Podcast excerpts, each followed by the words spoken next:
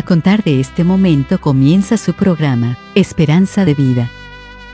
Un espacio de reflexión y la entrega de la palabra de Dios. Con la conducción del pastor Jaime Muñoz.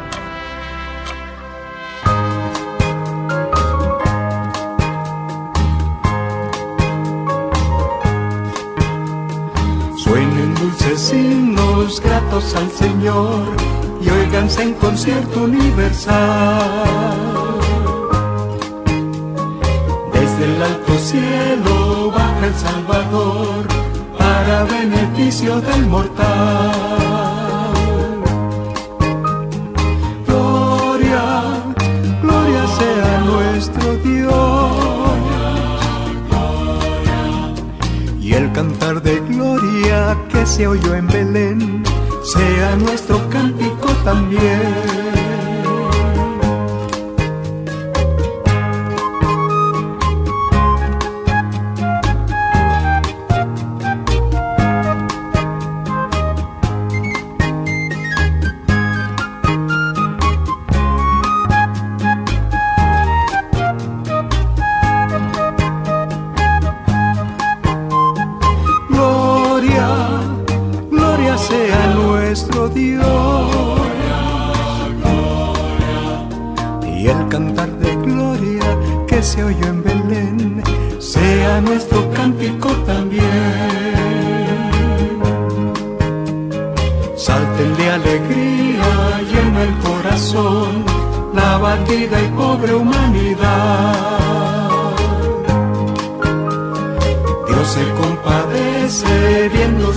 y le muestra buena voluntad. Gloria, gloria sea nuestro Dios. Y el cantar de gloria que se oyó en Belén sea nuestro cántico también.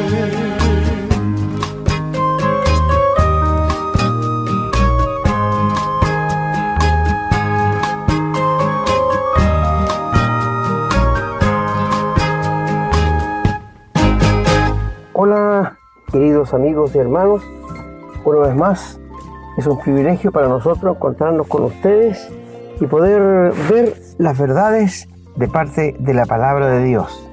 Estamos conscientes del gran privilegio que el Señor nos da de poder hablarle a ustedes directamente de la palabra de Dios, traerles las verdades que están escritas. Así que damos una cordial bienvenida a todos nuestros queridos amigos y nuestros queridos hermanos que siguen este programa que quieren empaparse de la palabra y que quieren realmente conocer qué dice Dios. Como siempre decimos, la palabra dice que no somos como muchos que medran falsificando la palabra de Dios, sino que en verdad, delante de Dios y en la presencia del Señor Jesucristo, hablamos lo que Dios dice en su palabra y nos hacemos muy responsables, porque somos responsables frente a Dios y frente a ustedes de hablarle la verdad. Así que deseamos que estén bien y que sean muy bienvenidos a este programa Esperanza de Vida. Como siempre está mi buen hermano Renato, eh, que también les va a saludar en este momento. Así es, hermano, como usted dice, muy contento de volver a compartir con nuestros amigos y hermanos para nuevamente hablar sobre la palabra del Señor. Hoy día vamos a hablar un tema muy importante que es hablar sobre la gracia de Dios. ¿Qué es la gracia de Dios? Bueno, si quieres saber lo que es, acompáñanos en el programa de hoy. Como siempre, los invitamos a compartir estos programas con las personas que ustedes conocen, con las personas que ustedes ven que tienen interés en conocer al Señor y no saben dónde encontrar la explicación de la palabra. A veces leen la Biblia y no la entienden. Bueno, este es un buen lugar para poder aclarar un poco esas dudas. Hay muchos lugares buenos, nadie dice que no, pero este es uno más. Y si ustedes ya lo conocen, los, invitamos a compartirlo libremente. No se hagan problema, pueden compartirlo por el medio que quieran, como quieran. Nosotros no ponemos restricciones porque esto pertenece al Señor y no a nosotros. También recuerden que los invitamos a que nos escriban a la casilla de correo contacto arroba para que nos hagan llegar sus opiniones, para que nos hagan llegar sus inquietudes, nos digan qué tema les gustaría que desarrolláramos en el futuro.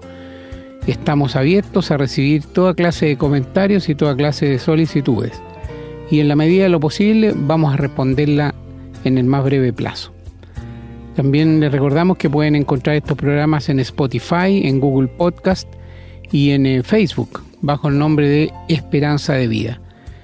Así que dicho esto, alegrándonos como ya dijimos, pidiéndole al Señor que nos bendiga para que podamos entender lo que Él quiere enseñarnos el día de hoy, vamos a ir ahora a hacer una pausa y a la vuelta estamos con la lectura de los textos relacionados con el tema de hoy.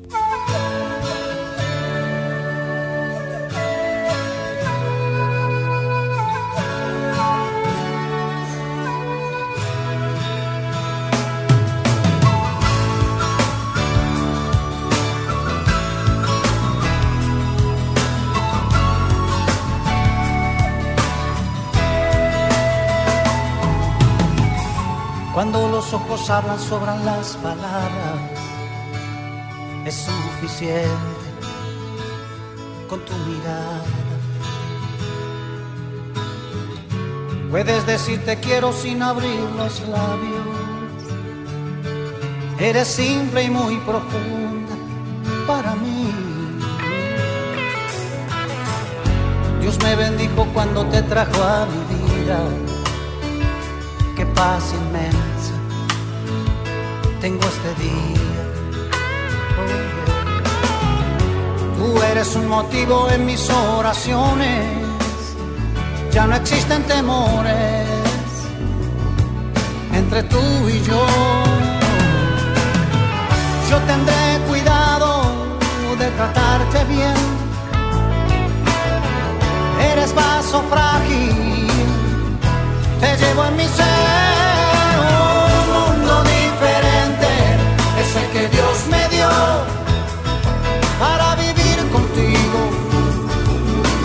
y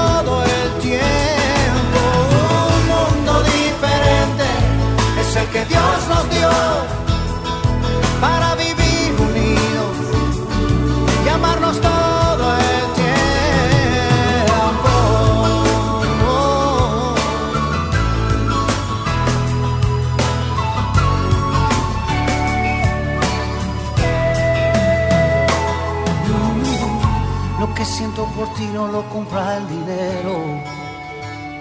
Es amor limpio, amor sincero.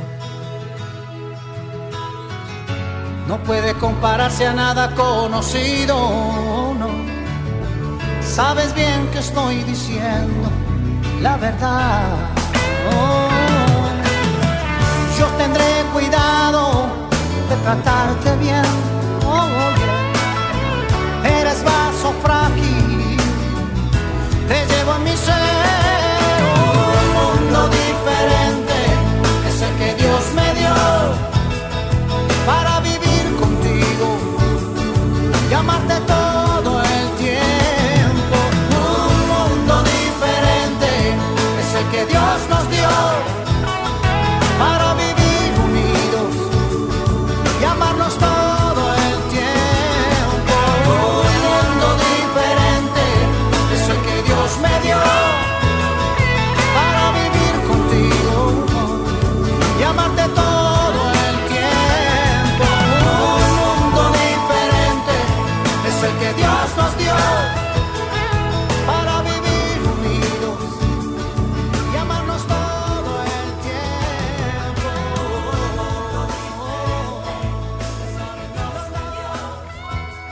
Bien, ya estamos de regreso y vamos a comenzar entonces la lectura en el Evangelio de San Juan, en el capítulo 1, los versículos del 14 al 18.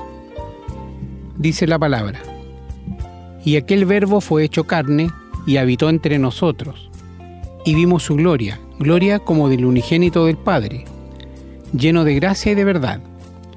Juan dio testimonio de él y clamó diciendo, Este es de quien yo decía, el que viene después de mí es antes de mí porque era primero que yo.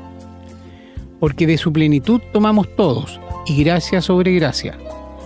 Pues la ley por medio de Moisés fue dada, pero la gracia y la verdad vinieron por medio de Jesucristo. A Dios nadie le vio jamás, el unigénito Hijo que está en el seno del Padre, Él le ha dado a conocer. Bien, vamos a continuar la lectura en el libro de los Hechos de los Apóstoles, en el capítulo 15, los versículos del 8 al 11. Dice la palabra, y Dios, que conoce los corazones, le dio testimonio dándoles el Espíritu Santo lo mismo que a nosotros, y ninguna diferencia hizo entre nosotros y ellos, purificando por la fe sus corazones. Ahora pues, ¿por qué tentáis a Dios poniendo sobre la cerviz de los discípulos un yugo que ni nuestros padres ni nosotros hemos podido llevar? Antes creemos que por la gracia del Señor Jesús seremos salvos, de igual modo que ellos. Vamos a continuar ahora en, la carta a los Romanos capítulo 3, los versículos del 19 al 28. Dice la palabra. Pero sabemos que todo lo que la ley dice, lo dice a los que están bajo la ley, para que toda boca se cierre y todo el mundo quede bajo el juicio de Dios, ya que por las obras de la ley ningún ser humano será justificado delante de él, porque por medio de la ley es el conocimiento del pecado. Pero ahora, aparte de la ley, se ha manifestado la justicia de Dios testificada por la ley y los profetas, la justicia de Dios por medio de la fe en Jesucristo para todos los que creen en Él.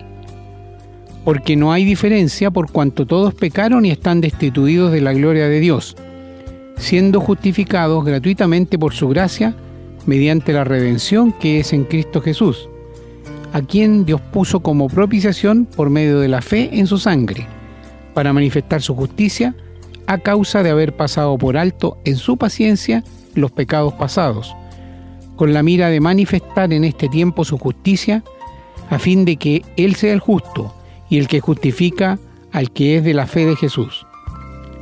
¿Dónde pues está la jactancia? Queda excluida. ¿Por cuál ley? ¿Por la de las obras? No, sino por la ley de la fe. Concluimos pues que el hombre es justificado por la fe sin las obras de la ley. Y en el capítulo 11, versículo 6 de Romanos dice, y si por gracia, ya no es por obras.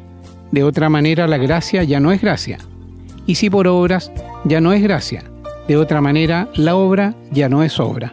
Vamos a retroceder ahora al capítulo 4 de Romanos, los versículos 13 al 16 que dicen, Porque no por la ley fue dada a Abraham o a su descendencia la promesa de que sería heredero del mundo, sino por la justicia de la fe. Porque si los que son de la ley son los herederos, vana resulta la fe y anulada la promesa, pues la ley produce ira, pero donde no hay ley, tampoco hay transgresión. Por tanto, es por fe, para que sea por gracia, a fin de que la promesa sea firme para toda su descendencia, no solamente para la que es de la ley, sino también para la que es de la fe de Abraham, el cual es Padre de todos nosotros. Vamos a seguir en el capítulo 5, los versículos 15 al 21 que dicen, pero el don no fue como la transgresión, porque si por la transgresión de aquel uno murieron los muchos, abundaron muchos más para los muchos la gracia y el don de Dios por la gracia de un hombre, Jesucristo. Y con el don no sucede como en el caso de aquel uno que pecó, porque ciertamente el juicio vino a causa de un solo pecado para condenación, pero el don vino a causa de muchas transgresiones para justificación pues si por la transgresión de uno solo reinó la muerte, muchos más reinarán en vida por uno solo, Jesucristo, los que reciben la abundancia de la gracia y el don de la justicia. Así que, como por la transgresión de uno vino la condenación a todos los hombres, de la misma manera por la justicia de uno vino a todos los hombres la justificación de vida. Porque así como por la desobediencia de un hombre los muchos fueron constituidos pecadores, Así también por la obediencia de uno, los muchos serán constituidos justos. Pero la ley se introdujo para que el pecado abundase, mas cuando el pecado abundó, sobreabundó la gracia, para que así como el pecado reinó para muerte, así también la gracia reine por la justicia para vida eterna mediante Jesucristo, Señor nuestro. Y en la segunda carta a los Corintios capítulo 8 versículo 9 dice, Porque ya conocéis la gracia de nuestro Señor Jesucristo, que por vosotros se hizo pobre siendo rico, para que vosotros con su pobreza fueseis enriquecidos. Seguimos en la carta a los Gálatas capítulo 2 y leemos los versículos del 19 al 21 que dice, Porque yo por la ley soy muerto para la ley a fin de vivir para Dios. Con Cristo estoy juntamente crucificado y ya no vivo yo, mas vive Cristo en mí. Y lo que ahora vivo en la carne, lo vivo en la fe del Hijo de Dios, el cual me amó y se entregó a sí mismo por mí. No desecho la gracia de Dios, pues si por la ley fuese la justicia, entonces por demás murió Cristo. Y en la carta a los Efesios capítulo 2, los versículos 8 y 9 nos dicen, porque por gracia sois salvos por medio de la fe, y esto no de vosotros, pues es don de Dios, no por obras, para que nadie se gloríe. Vamos ahora a la carta del apóstol Pablo a Tito en el capítulo 2, los versículos del 11 al 14 que dicen, porque la gracia de Dios se ha manifestado para salvación a todos los hombres, enseñándonos que, renunciando a la impiedad y a los deseos mundanos, vivamos en este siglo sobria, justa y piadosamente, aguardando la esperanza bienaventurada y la manifestación gloriosa de nuestro gran Dios y Salvador Jesucristo, quien se dio a sí mismo por nosotros para redimirnos de toda iniquidad y purificar para sí un pueblo propio, celoso de buenas obras. Y terminamos con lo que dice Tito 3.7, que dice que para que justificados por su gracia viniésemos a ser herederos conforme a la esperanza de la vida eterna. Amén. Qué palabras, queridos amigos y hermanos, qué promesa. La gracia del Señor. Aquí está, está resumida con estas palabras, con esta lectura, pero hay muchos más textos en la Biblia que les invitamos a leer. Pedimos al Señor que bendiga su palabra para que quede grabada en nuestra mente, en nuestros corazones y la pongamos también como parte de nuestra vida. También pedimos que los bendiga a ustedes para que puedan llevar esta palabra a otras personas que no la conocen. Bien, queridos amigos hermanos, vamos a hacer una nueva pausa y a la vuelta estamos con el desarrollo de este tema.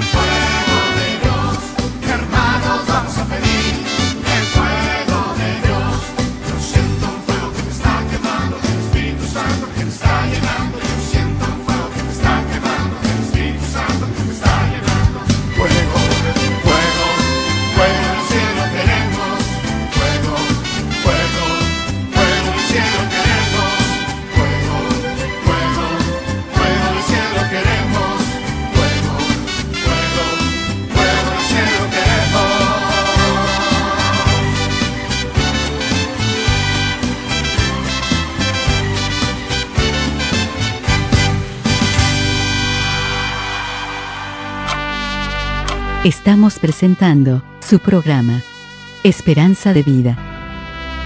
Bueno, queridos amigos y hermanos, estamos frente a nosotros con un, con un programa realmente, yo diría, exquisito, porque nos trae verdades que mucha gente ignora, especialmente cristianos mismos, ignoran qué significa la gracia de Dios.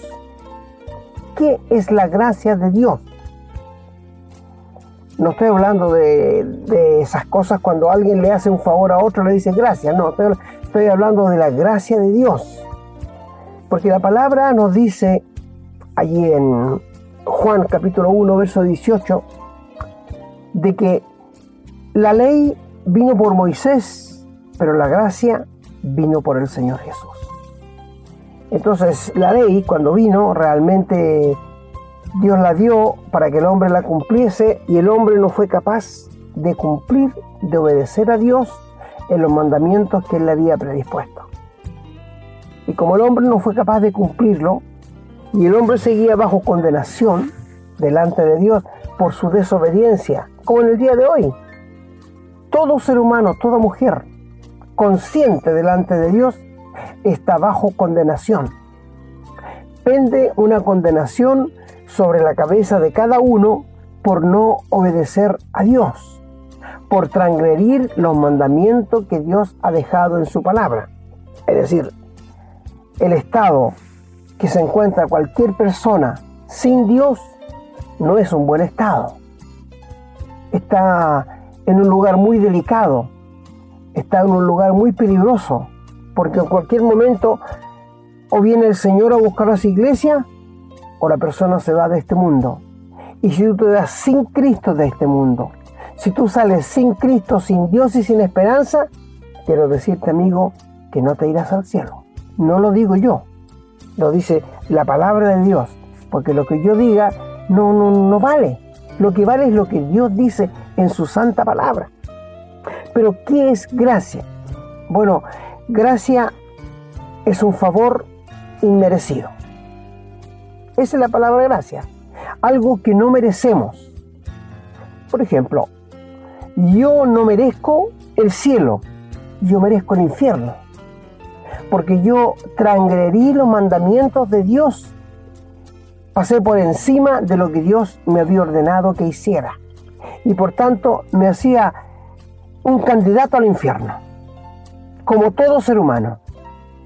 Pero vino Dios en la persona del Señor Jesucristo. Nació de una virgen y nació en Belén de Judea, en un establo. No había lugar para ellos en el mesón, qué pena, ¿eh? pero así es la palabra de Dios. Y el Señor Jesús vino no para ser rey ni para ser Dios, porque lo era de antes. Este es el Dios que tenemos. El Señor Jesús es Dios lo mostró cuando estaba aquí en la tierra. Jamás, jamás levantó a una persona que fue arrodillado a pedirle algo a él. Y tú sabes que cuando uno se arrodilla frente a otro es porque le está rindiendo pleitesía o adoración. Nunca lo hizo. Si él no fuera Dios, no habría permitido que alguien doblara rodillas frente a él. Porque Dios es el único, escúcheme muy bien querido amigo, que merece adoración ningún hombre. Eh, a mí se me endurece la cara, se, se me endurece el pelo, no sé qué, amigo, cuando veo a las personas que se inclinan frente al Papa y le besan la mano y le besan los pies. ¡Qué robo a la gracia, a la adoración de Dios! Este es un robo que el diablo logró en la persona del Papa para robarle la gloria a Dios. No hay nadie aquí en la tierra, nadie, ningún hombre que merezca adoración. Ahora, él se llama el vicario de Cristo, pero te digo que el vicario de Cristo, representante de Cristo aquí en la tierra, es el Espíritu Santo. Él es un blasfemo, porque toma el nombre del Espíritu Santo, como que Él es el representante, no el Espíritu Santo. Querido amigo, Hace falta conocer la palabra de Dios. Hace falta conocer lo que Dios dice en su santísima palabra. Así que te digo, amigo, el diablo ha logrado robarle la adoración a Dios. Tú has escuchado que hay iglesias satánicas ahora. Hay muchos muchachos que se visten de negro y que tienen su iglesia y adoran a Satanás. Y así le roban la gloria a Dios. Me da pena, porque son cautivos a la voluntad de Satanás. Toda persona que no tiene a Jesucristo en el corazón, que no ha sido salvo, que no tiene la vida eterna, está cautivo a la voluntad del diablo. Quizás alguien me dirá, no, yo hago lo que quiero, no mi amigo. Tú haces lo que el diablo quiere, pero no lo que tú quieres. ¿Cuánta maldad hay en este mundo? ¿Cómo el corazón humano ha llegado a las profundidades tan grandes del mal? ¿Cómo es posible que seres humanos conscientes maten a su esposa y a sus hijos, los asesinen y después se quiten la vida? Mi amigo, esto es horroroso. Yo no diría que nos convertimos en animales si no somos monstruos, porque el animal, yo creo que siendo animal no haría tales cosas. Por esto te decimos, mi amigo, el diablo ha ganado mucho terreno y es el mejor impostor para robarle la gloria a Dios. La Biblia nos dice que él se disfraza como ángel de luz para robarle la gloria a Dios. Así que bueno, por esto te decimos, ¿qué es la gracia de Dios? Pues ya que todos somos candidatos al infierno, todos estamos bajo condenación. Hay una condenación que pende sobre cada uno de nosotros por causa de nuestro pecado. Pero Dios envió a su Hijo a nacer bajo mujer y Él se crió como un niño allí en Nazaret.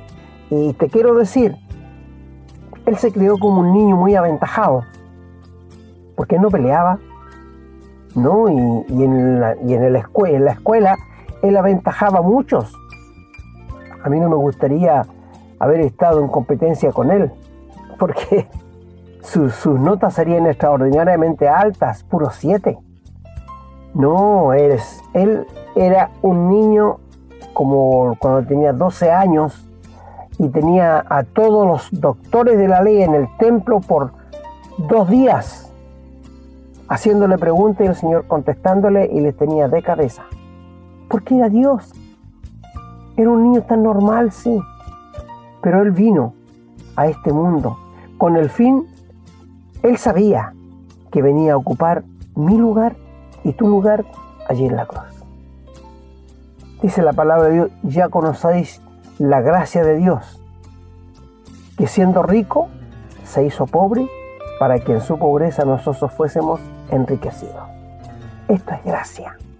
Un favor que no merecía. Yo no merecía que el Señor viniera a morir por mí en la cruz, porque yo busqué el desvío de mi camino, nadie me empujó. Solo empecé a mentir, solo empecé a desobedecer, solo empecé a hacer cosas malas. Nadie los enseña. Nosotros no enseñamos a nuestros hijos a mentir, a robar, ¿no es cierto? hogares bien constituidos, me imagino que enseñará buenos principios, buenos modales, pero el niño igual sigue pecando. ¿Por qué? Porque nacimos pecadores, somos hijos de padres pecadores. ¿Y qué engendran los padres pecadores? Hijos pecadores. Y por tanto, con urgencia, necesitábamos un socorro de lo alto. Necesitábamos de que alguien viniera a hacer la obra de gracia que el Padre exigía y solo el Señor podía hacerlo. Y cuando Él anduvo en este mundo, sin pecado, jamás un pensamiento malo cruzó su mente. Por esto me da quizás hasta rabia a veces estas películas que han hecho del Señor Jesús, que lo ponen como que tenía amistad con María Magdalena.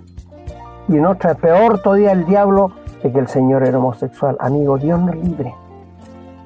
¿Qué condenación tendrán estos hombres que han inventado tanta blasfemia y maldad en contra de la bendita persona de nuestro Señor Jesucristo? Bueno, el Señor Jesús creció a los 30 años, comenzó su ministerio, llamó a sus discípulos y empezó a hablar de la gracia de Dios.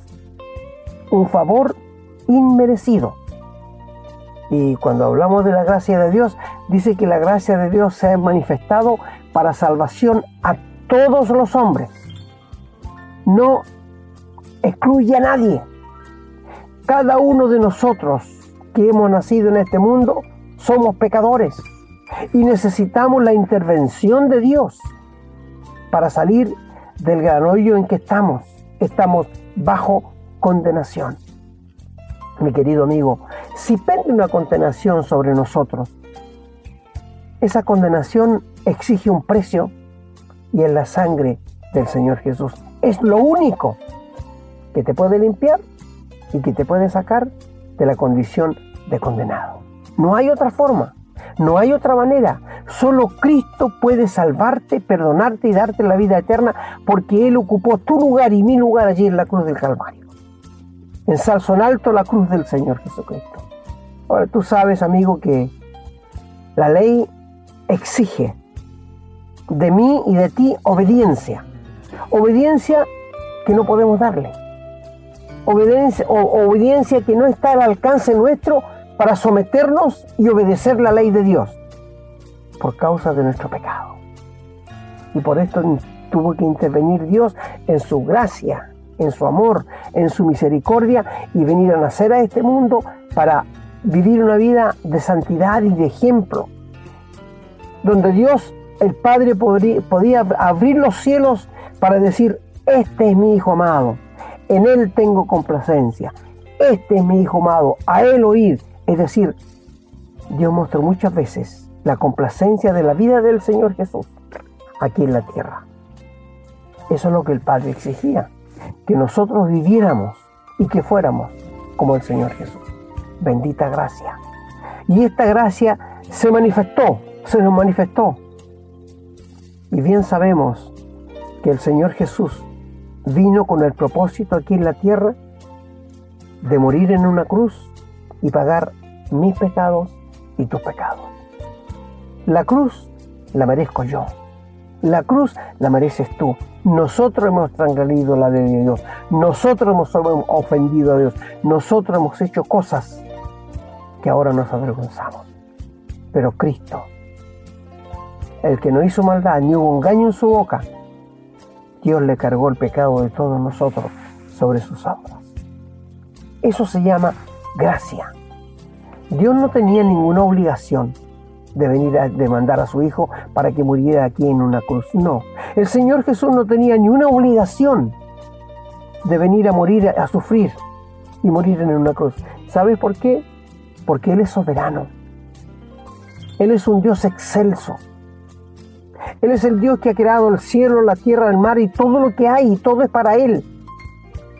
Siendo tan grande, tan lleno de bondad, de misericordia, él quiso venir voluntariamente. No dijo el Señor, mi vida nadie me la quita.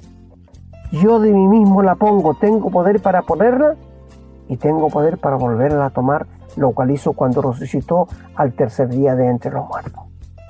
Gracia es un favor inmerecido, algo que no merecemos, pero Él lo da como un regalo. Porque quiero decirte, amigo, cuando la gracia de Dios se manifestó en la, en la vida que estamos viviendo hoy día, en la comunidad que estamos viviendo, en este punto donde todos los seres humanos viven y piensan diferentes, se ha creado desde chico nos han enseñado que haciendo buenas cosas, Dios nos va a otorgar la entrada al cielo. ¿No es verdad? En, este mundo que vivimos, desde pequeños se nos ha enseñado a negociar con Dios. Que si yo hago cosas buenas, Él tendrá que hacer el resto. Amigo, quiero decirte que el hombre está corrompido, la mujer está corrompida por el pecado, no hay nada sano en nosotros. Nada. Este viejo hombre, esta naturaleza que vivimos, está corrompida y llena de pecado y no tiene remedio. Este es el gran problema de la religión que la religión quiere arreglar la vieja naturaleza. La religión quiere arreglar el hombre por fuera, exigiéndole ciertas cosas que el hombre no puede hacer. Pero te digo una cosa, amigo.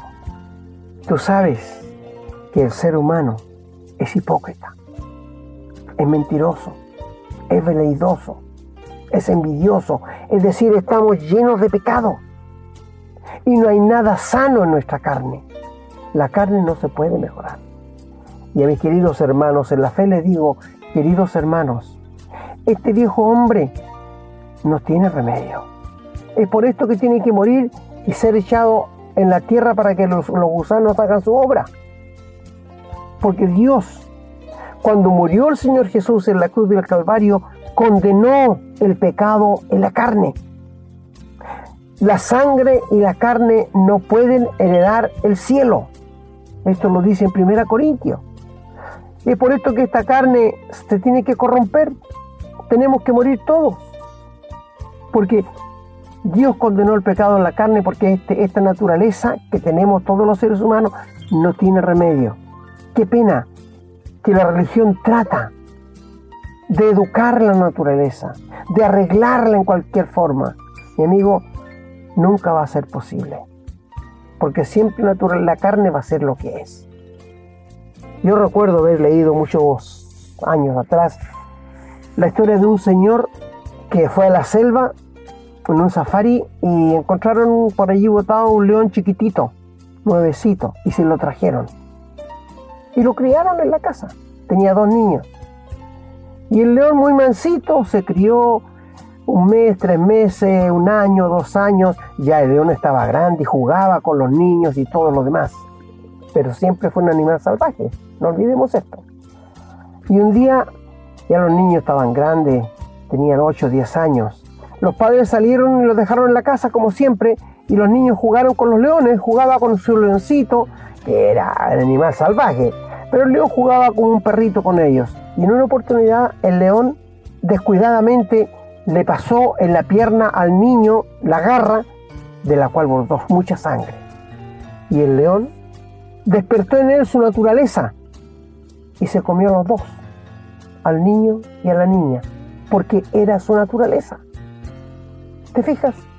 No, no, podía, no, podía hacer otra cosa. No podemos decir que el león más malo, no. Es su naturaleza. Esa era la naturaleza y esta es nuestra naturaleza. Aunque nosotros queramos educarla en la religión, aunque nosotros queramos someterla a la religión, yo sé que los sacerdotes con un chicote se golpean en la noche la espalda, pero ¿para qué? Para amortiguar la carne si nunca se va a cambiar. La carne es lo que es es carne corrompida. Y mi amigo, Dios no quiere que sufras por tus pecados. Dios quiere que te rindas a Él de corazón y reconozcas de que no hay otro camino que el Señor Jesús. No hay otro remedio que el Señor Jesús te da. No hay otra solución que la que el Señor te da en su palabra. La gracia de Dios se ha manifestado para salvación a todo ser humano. Esta es la gracia de Dios. ¿Te das cuenta tú?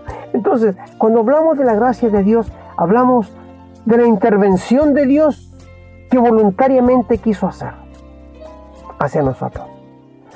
Por esto es que cuando nosotros hablamos de Dios, hablamos de un Dios lleno de amor, lleno de misericordia, lleno de bondad, el Dios que llena todo el mundo. ¿Te acuerdas cuando Salomón estaba dedicando al templo? Salomón le dijo, sé que los cielos de los cielos no te pueden contener, cuanto menos esta casa que te he edificado. Mi amigo, Dios no habita el templo hecho por hombres, pero sí habita en el cuerpo de los cristianos, de los hijos de Dios porque Dios es demasiado grande. Tú sabes, querido amigo, que hay tres cielos. La Biblia menciona tres cielos. El cielo atmosférico, que es el que nosotros vemos. Encima de este está el cielo de los planetas. Y encima del cielo de los planetas está el cielo donde vive Dios. Tres cielos. El atmosférico, el de los planetas y donde vive Dios, donde vamos a ir todos los cristianos a morar eternamente con Dios. Bueno, el tema de la gracia de Dios a mí me apasiona. ¿Sabes por qué? Porque si tú quieres ser salvo, si tú quieres encontrar la vida eterna, si tú quieres estar en la verdad, tienes que entender que solamente por la gracia de Dios puedes encontrar la paz para tu alma. Las obras no sirven. Lee si quieres Romanos capítulo 3 versículo 24 dice que Dios nos salvó gratuitamente, nos redimió gratuitamente y su gracia vino a nosotros gratuitamente. La salvación solamente es por gracia. Pablo, donde lo leyó nuestro hermano en Gálatas 2.8, dice, por gracia sois salvos por medio de la fe. Uno se convierte a Dios no por lo que siente. Uno encuentra la paz con Dios no por lo que los, los, los escalofríos que produce el cuerpo. No, no, no. Es el medio, es la fe. Si Dios te va a perdonar, te va a dar la vida eterna, es por fe, amigos. Nada más. No es por lo que sienta, no es por lo que haga, es por lo que Él hizo por mí en la cruz del Calvario. Esto es encontrarse con Dios. Entonces cuando hablamos de la gracia de Dios, hablamos de que Dios intervino en la persona del Señor Jesús porque nosotros no podíamos. Éramos pobres, no teníamos nada, pero Cristo vino para enriquecernos espiritualmente. Cuando hablamos de que la gracia de Dios se ha manifestado, tenemos que hacer separación, las obras y la gracia. Las obras no sirven para encontrarse con Dios. Por muy bueno que tú creas que eres, por muy buena que tú crees que eres, estimada amiga, las buenas obras hazlas, pero no te sirven para que llegues al cielo. Porque Dios intervino en la persona del Señor Jesús, porque ni tú ni yo, haciendo lo mejor del mundo, podíamos acercarnos a Dios. Porque siempre vamos a estar manchados por el pecado. ¿Te das cuenta? Dios nos perdona gratuitamente, sin la intervención del hombre. Entiéndelo, por favor, amigo. Nada de lo que tú hagas puedes agradar a Dios porque está manchado con el pecado. Solo la gracia de Dios se ha manifestado para salvación a todos los seres humanos. Entonces, si es por gracia, ya no es por obra. Como lo, vimos, como lo leyó nuestro hermano allí en Romanos 11. Le vuelve a leer todos los pasajes que nuestro hermano lo dejó, te, te los leyó para que tú eh, con un lapicito hayas anotado. Te vuelvo a repetir. ¿Tienes la vida eterna tú? ¿Has aceptado al Señor Jesús en su corazón? ¿Te acuerdas el día cuando tuviste un encuentro personal con el Señor Jesucristo y le entregaste tu vida para que Él viniera a vivir a tu interior?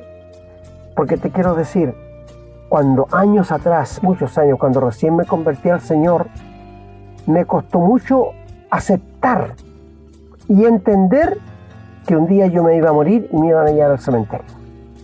Yo decía, pero ¿por qué si ahora soy hijo de Dios? ¿Por qué tengo que morir? El Señor tuvo que enseñarme por su palabra de que este viejo hombre tiene que corromperse y echarse a perder en el cementerio, en el sepulcro. Y los gusanos tienen que hacer su obra. ¿Por qué? Porque Él tiene un cuerpo nuevo, semejante al del Señor Jesús, con el cual nos va a revestir cuando venga a buscarnos. Porque la carne y la sangre no heredarán el reino de Dios. Esto lo dice en Romanos, en 1 Corintios 15. Te lo repito, la carne y la sangre no pueden heredar el reino de Dios. No sabes cuánta pena me da, querido amigo, cuando veo a personas en, en Lo Vázquez, en cualquier otra parte, arrodillados, sangrando, arrastrándose. amigos, me da pena, ¿sabes por qué? Porque allí uno puede darse cuenta qué equivocada está la gente para con Dios. Y buscan intermediarios, buscan algo que los acerque a Dios. ¿Pero por qué? Si Dios dice que Él, Dios puso un, un solo mediador, no hay otro, no hay ni un otro. Y el único mediador se llama Jesucristo. Esto lo dice en, en 1 Timoteo. Dios ha puesto un solo mediador entre Dios y los hombres, dice, y se llama Jesucristo hombre. Nos dijo el Señor Jesús, yo soy la vida, yo soy el camino, yo soy la verdad. Nadie viene al Padre si no es por mí. Sí, esto lo dijo el Señor Jesús en el Evangelio de Juan, el capítulo 14. Es decir, más claridad no podemos tener. Y bendito sea el Señor que nos dejó su palabra y nos dejó su Espíritu Santo para iluminarnos. No sé si alguno de nuestros queridos amigos en este momento está siendo iluminado por el Espíritu Santo y está entendiendo que necesita la gracia de Dios para la salvación, que necesita la intervención de Dios para encontrar el perdón de sus pecados y la salvación. Si es así, no seas rebelde a la iluminación del Espíritu Santo, porque el Espíritu Santo ilumina a todo ser humano. ¿Sabe por qué? Dios quiere que todos los hombres sean salvos y que vengan al conocimiento de la verdad. Nadie en el infierno en este momento se puede justificar diciendo, no entendí, no escuché, nadie me habló, nadie puede hacerlo. Los que están allí se dan cuenta de su torpeza, de haber rechazado el regalo de Dios, que es la vida eterna. La Biblia declara, la paga del pecado es muerte, mas la dádiva de Dios es vida eterna en Cristo Jesús, Señor nuestro. Es un regalo. Por esto te digo, al ser humano cuando tú le dices que la salvación es un regalo, no, no lo acepta, que no le cuesta nada, que es gratuito, no, no lo acepta. El ser humano quiere hacer algo. ¿Qué tengo que hacer? Recuerdo una vez un caballero llegó a un monasterio muy cargado por sus pecados. Golpeó y salió un sacerdote y le dijo, ¿qué tengo que hacer para ser salvo? Y el sacerdote muy sabiamente le dijo, llegó tarde caballero, porque el Señor ya lo hizo todo. Claro, Él hizo todo por mí en la cruz cuando murió, cuando ocupó mi lugar. Él recibió en aquellas tres horas de tiniebla todo el pecado que yo había cometido y recibió el justo castigo que mis pecados merecían. Y él fue muerto, fue sepultado y resucitó al tercer día triunfante sobre el mundo, sobre la carne y aplastó al diablo para siempre. Y ese triunfo, hermano, te pertenece a ti, me pertenece a mí. Somos más que vencedores en el nombre del Señor Jesús. Porque ese triunfo que el Señor obtuvo cuando se levantó de entre los muertos al tercer día es tuyo y mío. Es por esto que tú no encuentras en ninguna parte de la Biblia que tengamos que ir a pelear contra Satanás. No, si el Señor ya peleó con él y lo venció. Siempre nos manda que mantengamos nuestro lugar, que no permitamos que el diablo nos haga retroceder. Esto sí, pero no que peleemos con él en ninguna parte, en ninguna parte. Nuestra lucha no es con sangre y carne, es con las huestes espirituales, satánicas. Ahí está nuestra lucha.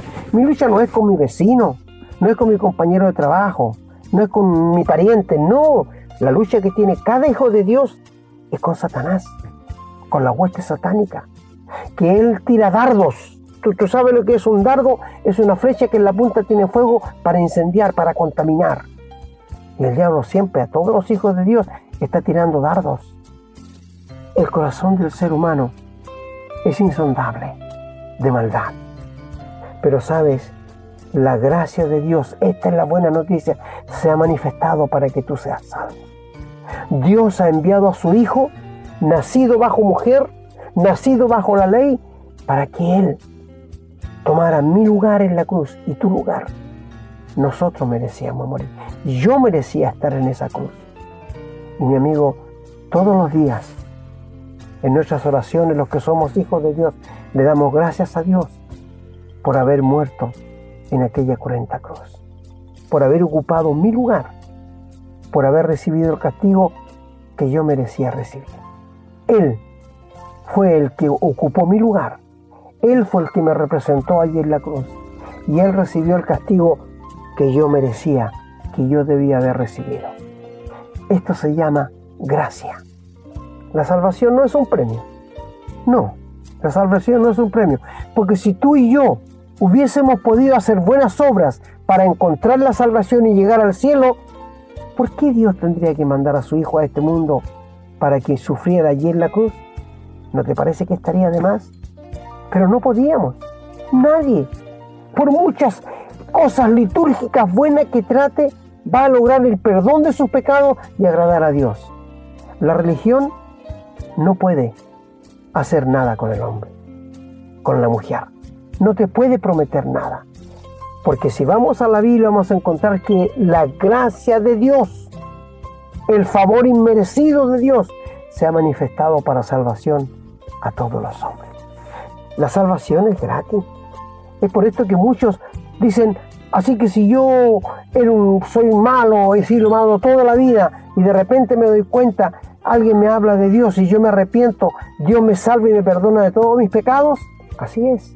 No, no, no lo puedo entender, diciendo, no lo creo eso, yo que sea tan fácil tener la salvación. Sí, es que no es por obras, es por gracia.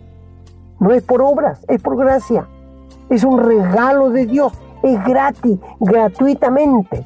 Dios nos perdona, nos salva y nos da la vida eterna. Te pregunto, ¿tú tienes la vida eterna? ¿Has pasado de muerte a vida? ¿Eres un hijo o una hija de Dios? Si no lo eres, en este momento, donde quiera que estés, dobla tu rodilla o caminando en la calle, entrégale tu vida a Dios. Dile que eres un pecador que mereces la condenación, pero si el Señor Jesús vino a ocupar tu lugar en la cruz, tú lo crees y confías en esa muerte y entrega tu vida a Dios para que sepas qué es tener la vida eterna. La gracia de Dios se ha manifestado para salvación a todos los hombres y alabamos a Dios por esta gracia que se nos manifestó. La responsabilidad es tuya ahora. Si has entendido, la responsabilidad es tuya. Decide por el lado que te lleva al cielo. Acepta a Jesucristo en este momento y sé salvo. En el nombre del Señor.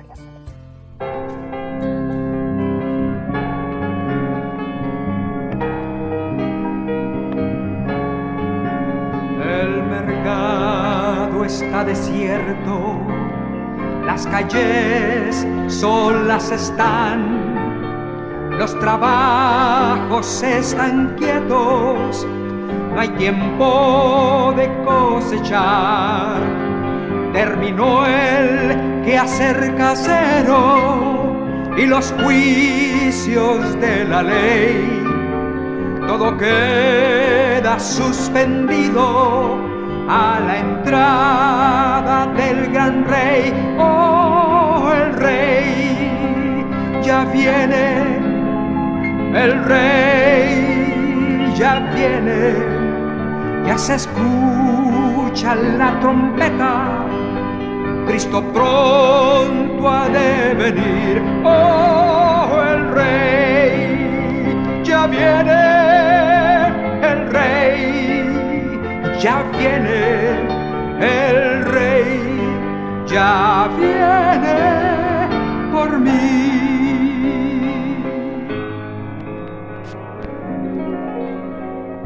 El mercado está desierto. Las calles todas solas están. Los trabajos están quietos.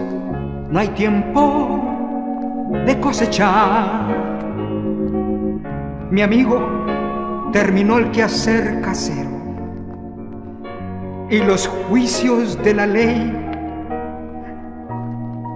Todo queda suspendido a la entrada del gran rey. Oh, el rey, ya viene el rey, ya viene, ya se escucha la trompeta.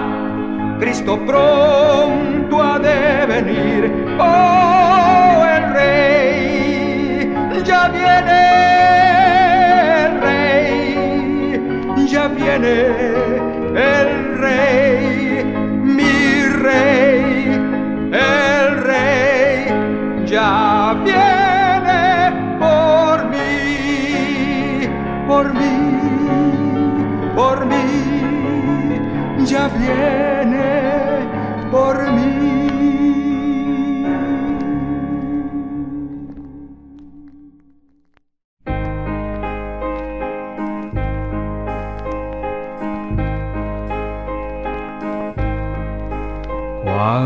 tiempo hace ya que no busca de Dios, diciendo por qué he de hacerlo.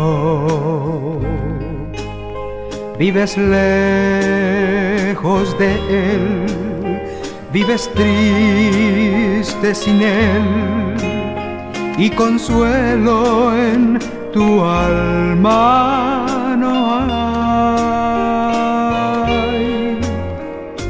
¿Cuánto tiempo hace ya que no escuchas su voz ni sientes su santa presencia? Sin hacer oración, sin cantar su canción. Cuánto tiempo sin su bendición. Cuánto tiempo hace ya que no busca de Dios, mirando el placer de este mundo. Damos gracias a Dios en verdad por la bondad tan grande de nuestro gran Dios y Salvador Jesucristo, que vino a cumplir la obra que el Padre le había encomendado y era que Él pusiese su vida en la cruz para librarme a mí, para librarte a ti de la condenación eterna. No había otro medio, no había otro camino, no había otra forma. Era un socorro que viene de lo alto y que en el día de hoy el Señor ofrece a todo pecador. Y nosotros que somos hijos de Dios, viene gratitud, nace gratitud por el Espíritu Santo dentro de nosotros, por esa obra tan perfecta, tan justa de la cruz del Calvario. Mi amigo, sin la cruz no tendríamos nada. Sin la cruz no seríamos nada. Y gracias a esa cruz, Dios cambió la dirección de este mundo. Por esto, aparte de la ley, se ha manifestado la gracia de Dios para salvación a todos los hombres. Gracias por haber estado juntos una vez más y que el Señor les bendiga a cada uno de ustedes. Hemos presentado su programa, Esperanza de Vida, un espacio de reflexión y enseñanza para la vida cristiana. Nos gustaría volver a contar con su sintonía. Que tengan un muy buen día.